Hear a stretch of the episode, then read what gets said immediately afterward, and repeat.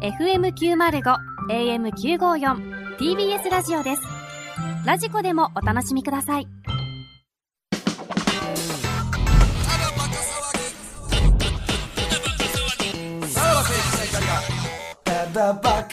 はいクラウドですねあこんにちはもらっ てるまあそそこは似てきてはおるんよそあこんうにちははいはいはいまあまあまあまあ、うん、まあ 来、ね、次やる時までにはねちょっと習得したいなと思いますけど、いや もうめっちゃ選んでんねんけどなあのー先週ね、物議を醸した、えー、袋のねエピソードトーク、えー誰が悪いのか殺人事件誰が悪いのか殺人事件袋のトークを殺したのは誰なのか 殺人、 えー死んだとも思てへんけどねねそ、のえー、トーク殺人事件、えー、の、あのーまあ、考察がね、何やねんあのーまあ、ことの発端は、ブクロが、エピソードトークをすると。それを、えーみんなで、みんなでというかね、なんとか面白くしたいという一心で、えー僕が、えー言ったボケを、えー、ブクロと鍋ちゃんがスルーしたと。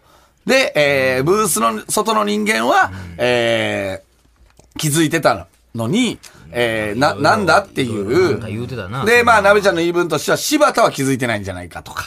いろんな、こう、なんていうんですかね、その、なべちゃんが促したのに、せん俺はスルーしたみたいな。そうとそかもう。いろんな、こう、なんていうんですかね、トリック。が張り巡らされた、えー、袋のトーク殺人事件。ね。いろいろ、まあ、あの、矢印が、だ、誰が誰に矢印向いてんのかとかいやいやよう、わから過んけ去どなこの二人には何があったのかとか、まあ、いやいろいろ関、係ないえーっと、 まあ、あの、あるんですけども、まあ、ちょっと考察を送ってほしいって言ったところ、何通か来ております。誰が考察俯やねん瞰で、えー見た場合ですいよやいやいやい。やピッチでは何何が起こってたのかっていう、えースタジアムで見てた人間は全てを見てたんじゃないかっていうことで、えーまあ一応考察がね、あの、送られてきております。えー大阪府大阪市ラジオネーム、島里前鳥。えークラウド聞きました。確かに本放送を聞いていて、僕も、なんか、ぬるぬるぬるぬる話してるなぁと思っていました。感謝。お まあ考察ですからね。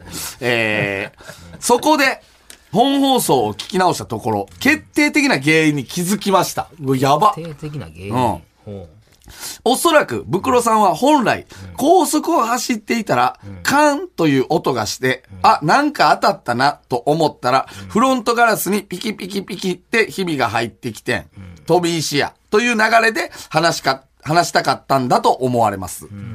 なのに、森田さんが、あ、なんか当たったな、の時点で、高速は石とか飛んでくるからな、と先に言ってしまったので、ブクロさんは話の組み立てが崩されてしまい、飛び石や、そんなん落ちでも何でもないわ、と、結構強めの口調になってしまっています。話の組み立てを崩してしまったことにもちろん気づいた森田さんは、その流れからブクロさんの話の腰を折ることで、トークを面白い方向に持っていこうと奮起しますが、ブクロさんは話を成立させたいため、森田さんのちゃちゃ入れをすべて雑に流していきました。ゆえの惨事です。ああ。つまり、森田さんが高速は石とか飛んでくるからな、とか、えーと言わなければこんなことになりませんでした。ほう。しかし、森田さんはこのセリフを必然的に言わされていたのです。何言って言ってんなんなんまだそう。そもそも、ブクロさんがトークの入り口を、危うく死にかけてんから始めてしまったことです。その一言があったせいで、高速道路でカンと音が鳴ったということは、飛び石であり、当たった場所はボディとかではなく、フロントガラスであることは誰もが容易に予想できできてしまい、インパクトは死んでしまっているのです。ななんなんもちろん、それを指した森田さんは、そんな死に向かっているトークをそのまま進めさせないために、最初から邪魔をするしか道がなかったのです。最初に、危うく死にかけてんさえ言わなければ、高速道路走っててカンって何か当たったなと思ってたら、フロントガラスにピキピキピキって日々入ってきてんの間に、森田さんは口を挟まなかったと思います。高速道路で飛び石にあって、フロントガラスにひびが入ったという、最悪やな、めっちゃ危ないな、と共感できてなかなかインパクトのあるトークの導入だったのに、なぜ危うく死にかけたというスーパーヒントになる入り口にしてしまったのか。エピソードトークの初歩です。NG すぎます。ジュニアさんがこのトークを聞いたら、パンパンです。おおー関係ないですな、今。ジュニアさん、ジュニアさすごい。ん。どういうことアガサ・クリスティやななんもないわ、そんな。たまたまやろ。同志社のお笑いサークルのみんなにも謝罪してくださいという。なんで関係ないで、ものすごい鋭い考察が来ております。だから、この人が、えー言ってるのは、まずは森田が悪いと。その、一回聞くと。ただ、えー容疑者は森田と見せかけて、実は東袋に原因があったんだという、まあこいつが言いたいんだなえー考察。しかも、パンパン。ね。いや、パンパンこれを関係ないです読んでたかのように、予期してたかのよまあうそれはなんに。か別になんか、すごいよ、この子。最後第6巻もあるってちゃめいっけ出しうた。だけちゃうこの辺の考察が、えー、今、ん何時間を使うてんねん、こいつは。モノマネ実家王の考察も入ってた。モノマネ実況の考察ももうすでに先行で入れてくれてるっていうことですよ ね。はい。それは何でそのことだしかたんらや、袋が危うく死にかけてんさえ言わなければ森田さんは、えー、飛び石とかあるもんなとは言わなかったんじゃないそもそもかだというってこと考ですか察でございますね。はい。この辺はどうですかいやいや、はいどうですか言われましてどもうね。自習、自習できますか自主動向もそんな自習してください。あいやいや、ね、モノマネ自が多習してく用だされますね、このラジオ番組これどは。うですかいやいやいや、まあ、そそうもそもですけどさ、何なんですか、その自首とか。ただ、うん。そうやな、なんかずっと言うてるけこどれ。全然鍋ちゃんにでも触れてないよね。これは、この考察は。ちょっと短絡的な感じはしますよいやいやね。袋と俺にしか触れてないっていう感じが、ちょっとまだ俯瞰で見れてないのかな考。察、うん、むちゃくちゃ長文なんですね。むちゃくちゃ長長い文。な、。もう、ブログでやってくれっていうぐらいの長文 誰も読まへんけどな、うんそんなもん。これ、うんいやいや、まあ、一そう枚だ言けでわすれたらっかていうまだ来ている。えー、誰が送ってくんのかなラジオネーム、専務になりたい平社員。いつも楽しく拝聴しています。先日の放送ですが、私が考察するに、まず森田さんのフロントガラス振りに、袋さんは気づかず、渡辺さんは直後に察していたのではないでしょうか。ほう。ほう、おう、用語派 や。その過ちを隠蔽すべく、袋さんに合図やら何かしらを送り、そこで袋さんは時間差で気づきます。そして、例のフロンのところは、二人で手を組み、袋さんの巧みな話術で隠蔽し通したと考えまどうす。いうことどういうほうこと隠蔽新考察ですね。何もうわざとだよえー この一部指示をいち早く、えー把握したのが福田さん、山根さん。辻さんは気づかれない森田さんに気を取れて、気を取られていたため、そのやりとりは分からず。そしいやいてや、小さい言われてる やん。そしておうおう、何も知らない柴田。えー、ブクロさんのオープンカーも、もちろん森田さんに気づかれないように、オチをつけるため、あえて噛んだのかと思われます。そして全てを見ていた福田さんがジングルで救いの手を差し伸べます。が、しかし、まさかのクラウドでの投票では、福田さんは森田派についていました。そうです。黒幕は福田さんです。さんなん。どこ、どこでどうなったそれ 今。ブクロさんは隠し通すことができないと踏んだのか、自首をしようと自分が気づかなかったのが悪かったと言っていましたが、渡辺さんは一向に認めません。それはなぜなら、福田さんに止められていたから。え手玉に取るよういやなにんで、この謎、かっこゲームを支配していたのは、福田さんだったのではないでしょうか。そして、柴田さんはなんと、何も知りません。以上が私の考察ですと。も黒幕は福田だう、なんっかたんじもゃうないねか、ちょっと今の言ったらですねはい考察という文体に、うもうなんか引っ張られてて、何が。内容がそうやな、入ってこへんな。だからなん、結堅苦しく言局うたら、ええな最初は仕組んでたんでしょっていう、 なんでな二人で仕組んでなた。んでそんなことする必要あんねんって話やっんけていうのは、えーブラフで、実は大元全部、福田さんが仕組んでたのにもかかわらず、えークラウドで森田派についたことで、一気にこのミステリーが走り出したなんんでなすんよね、踊らされたってことですはか福田さんに。どうですか、福田さん、この考察は。あなたが黒幕と言われてますけども。呼んでてもわからんでしょ自分で。いやいやいや、わかりますけどね。まあ、一理あるなとは思いますけどなんでね言いたいねんっていうとこ。や全くそのなんか考察風っていう感じそうやだなけしか雰囲気だけ文字を並べればいいみたいな感じだったしかからしとかね。ねなんかラジオネーム、響まくさんだ。あんのいつも楽しく聞かせてもらってます。今回、ブクロさんの話の落とし方についての考察をしたので送ります。今回は、ブクロさんがどうってことはない話という言葉自体を振りとして、最後まで落とさず、話すことで本当にオチのない話だったということで、逆に落とすものだと考えて聞いていました。はあ。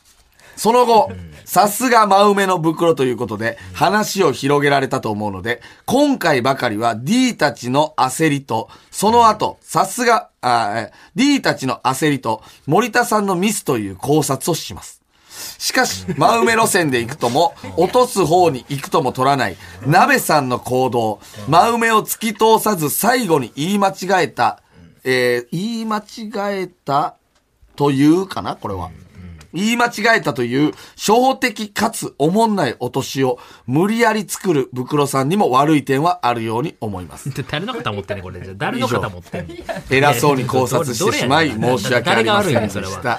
これからも頑張ってください。YouTube も楽しみにやしめていやます。やめやも響草さうえん、あんた鋭いね。何があってんねんこれ 何も結論には至ってへんから今なあーふわふわして終わ皆ったさんかあられですね、なやっぱりね、この歌ですね。考察をしようしようっていうのに、かかりすぎてて、そうやね内容がもう全く入ってこ途ない。中のね、森田さんのミスという考察をしますの時、ドキッとしたあねれやっぱり。ということはやで感情入れれるよっなていう感今日じ。感情入れますね。でし全たね然絵も浮かばんなってきたもん俺なん かさあ、当ど時のんどんどんどん近づいては来てるんじゃないですか。ねえねえ答えあんのえーラジオネーム、だ来て飛行中のコーヒー。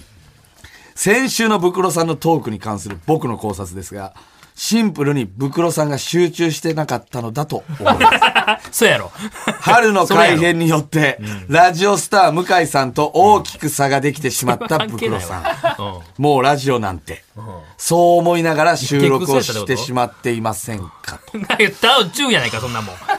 すべてにおいてチューやないか。悲しき男のいや、考察でもなんでもないよ、それは。うんええミステリーだっ違たう違う違とう。違う。全ては偶然なんかう、ん偶然というか、ああ人の感情が生んだ殺人事件だったんじゃないかと。いやいやいやはいトリックなんてそこにはないです。袋の悲しいなんやねん人生がそこ芯にについてきた詰みたいまなってただけなんじゃないかというトリックですようん。トリねッ。クもなんもないねん。はあ、何回かにある回ですね。本当に怖いのは霊じゃなく人だみたいなね。そんっなてこともいう感じですよね。含まれてんの東大の暮らし的なね回ですね。という感じですいろかん。なやつが言うはいてきはといるけどはやいな。。まあ、これを全て組み合わせれば、最高の考察になるんじゃないですか。そうなんねん。ぐっちゃぐちゃやぞ、もう、そんなもん。のえ、頭からもう一回。いや、いらん、いらん、いらん、いらん。組み立ても 無理これを並べてうん、いざ考察するとどうなるのかっていうことですんよね。並べて、その一つ。つだけ、その一致する点は、柴田は何もしてなかっただけですよ。柴田は何も知らな かった。ということは犯人では ないってことですかこれは。どうなるんですまかあ柴田さんは捜査柴田のせいいではないってこそとれですよ。はないでしうょ。んうんうんうん。うん。これだから、あれじゃないほんまに、あのー、あれ見たことあるえーキューブ。キューブあるよ。キューブ見たことあります、うんうんキューブってあの、いろんな人間うんが、あの、欲にまみれた、いろんな人間たちが、このキューブからはい脱出を図るのよ。ね。その、えー脱出を図るんだけど、みんなそれ途中で死んでいってしまう。最後に生き残ったのが、何も考えてなかった、なんかね、ちょっとこうね、なんていうんですかね、サバン症候群というかあ、ーなんか言ったらそんな話だったっ、えー、なんて言ったらいいんですかね、その、もう何の欲もない、はいはいえー人間だけが生き残るという、臆臆病なね。そう、臆病な人間が生き残るというオチなんですよ。まさに柴田なんです。柴田さんなんじゃん。だからこえこれれはこれ何柴柴田さんが生き残った生生き残っただ、どういう話だ、それ。田。このキューブ から、このブースというキ ューブ、ブースや、これ。。ブースやないよ。だからもうほんまに、思いつきで喋りすぎよ。ブースや。な何やで。これ、続編もあるぞ。ぞ。デスブー ス。ツー、ツーデじゃないの、それはス、。デスキューブとかあったから。うん。ブースや。 B 級やな最後は、急な柴田が生き残るあ。と、あれ最初、こあれ殺されるんでしたっけえっと、死んでいくの。あの、言ったら、何の仕掛けか分からへんの、キューブっ。知ってて、なんかな。あの、いろんな、この箱によっては、え槍が飛んできたりとか、そう。で、なんとかしてみんな生き残ろうと欲にまみれんの。で、唯一欲のなかった人間だけが最後生き残るってい数う学の。何も知らなかったっていうね。あの数字、の強いね。そうそうそうそう。あの、一番偉そうにしてた、あのー、何えっと、デンゼル・ワシントンみたいな人。あの、あれやろ、ちょっとごついやつやろ。うんあれ最初に死ぬんでしたっけ最初らへんに死ぬから。で、最後は、なんか、坊主の、あの、欲の ない人間が、だから坊主やん、柴田もさ。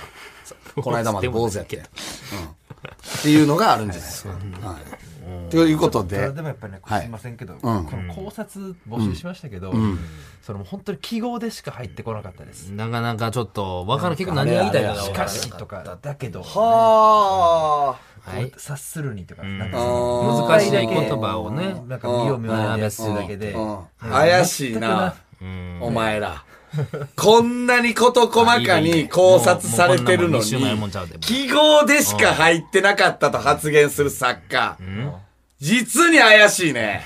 だから何もないて、そこにな。うん、何もしようとしてないんちゃうからな。やっと化けの皮が剥がれたな。こんなにみんな事細かに考察してくれてるのにどう、やら炙り出されたみたいです何も入ってこないと発言したお前どうやらどうやら。うん。犯人はお前 だ渡なんか分辺からへん。なんかそういう、うん急に盛り上がってきましたけども。犯人って何なんずっと。この先週の袋のトークを殺した犯人。それは渡辺。お前だ。もう見たいですなわ。。さあ、そう言ってはるから。じゃあ、えーうん動機を、皆さん来週。いや、いらんわ。あのもうええ、もうえなんでえ。ほんまもう何週もだって、おなん前。で渡辺は俺が一番恥ずいねん。やめろ、ほんま、こんなもん。なぜ渡辺は袋のトークを殺したのか。この動機を、皆さん、同期って。考察で同送期ってねってくだもうさい犯。人にされ仕立て上げられましたけど も。うんまあまあ。そしてうん、遡、な、な、で、出会いは何年ですかあなた方も。 10もう6年7年ぐらいにあなあんですそこまで遡るのが何なのか、何があったのか、あの同志社大学の、あの夜に、とか。か18年9年あかあそうかああうんああこれは果たして、悲劇か。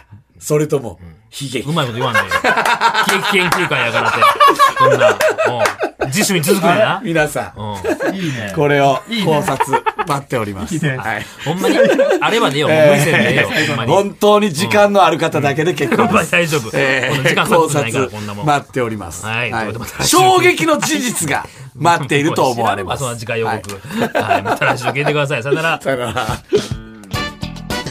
ば青春の光が、ただバカ騒ぎ。